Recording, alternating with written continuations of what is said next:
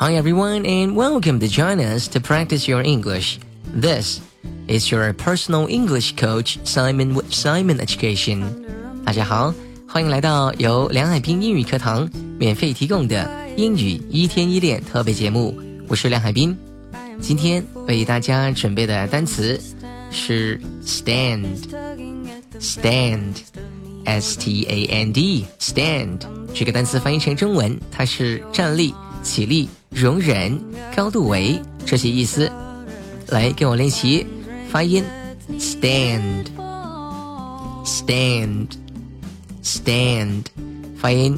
发到 a 字母的发音的时候呢，要口型要张大。stand，OK，stand，站立、起立、容忍、高度为，都可以用这个单词来表示。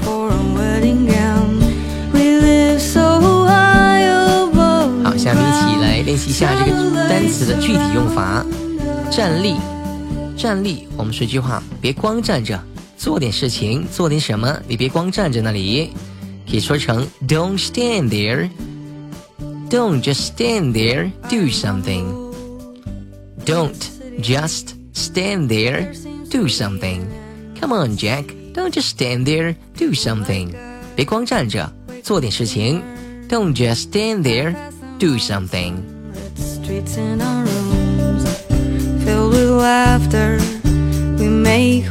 好，stand 这个词呢，还有起立的意思。比如说，请起立，那么就可以说成 stand up please。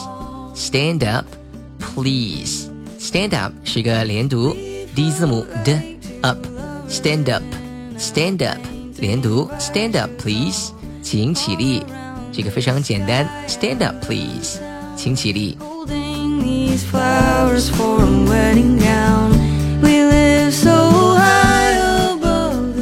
好，下面我们看另外一个意思，说成容忍，容忍也可以用 stand 这个词来说。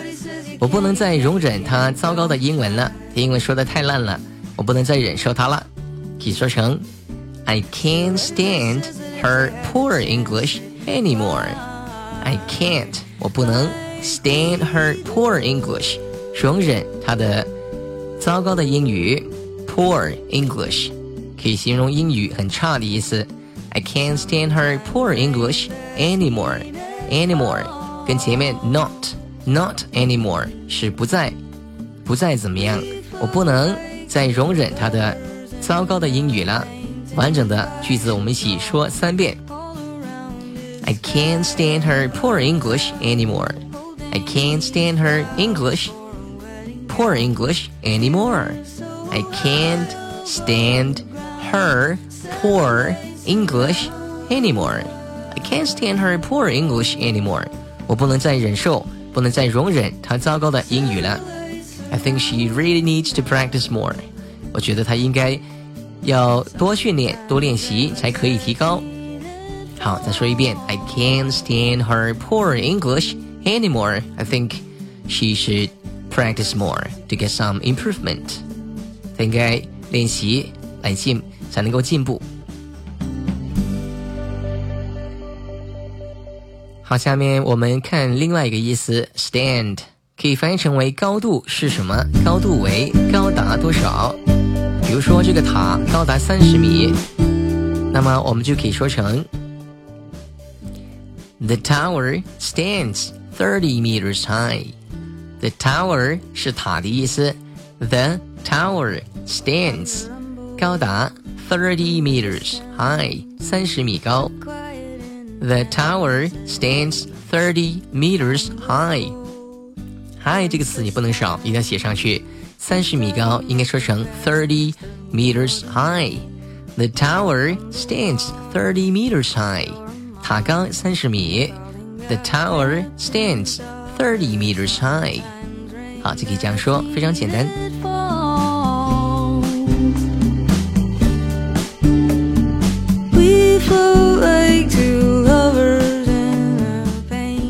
好，下面我们学一个词组，说成 stand on something，stand on something，stand on something。翻译成中文是对某事持有某种态度的意思。 比如说你对民办教育持什么样的观点？你觉得怎么样？我们可以说成 Where do you stand on private education？我们用 Where 这个字母来开这个单词来开头说这个句子。Where do you stand？就是你站在哪里？那么这个是引申意思，你站在哪里就是你持什么样的观点。Where do you stand on private education？民办教育可以说成 private education。教育这个单词的读音要注意，很多同学都会看音标读读成 education，education 这样读是不对的，正确的读音应该说成 education，education。Where do you stand on private education? Where do you stand on private education? 在民办教育这个事情上面，你站在哪里？就是你的观点是什么？说成 Where do you stand on private education？你对民办教育是什么样的观点？And everybody says you can't, you can't, you can't, don't try. 好，下面我们一起学一下另外一个词组搭配，说成 stand somebody up。stand somebody up 是指故意失约，使某人空等的意思。也就是我们经常所说的放鸽子。那么这个用法呢，尤其是指恋人之间、朋友之间也可以用。好，下面我们说一个句子，他经常放我鸽子。那么我们就可以说成：She always stands me up. She always stands me up. She always stands me up. 他经常放我鸽子，经常呢故意故意约了我之后呢不来。好，stand。Somebody up 是指故意失约，使某人空等的意思。来，我们再练习一下刚才那个句子。他经常放我鸽子，说成 She always stands me up. She always stands me up. It's not really polite for people to stand somebody up. 那么放鸽子是不对的，right? It's not really a good idea. It's impolite. 是不礼貌的。好，stand somebody up 是指故意失约，使某人空等，非常简单，right？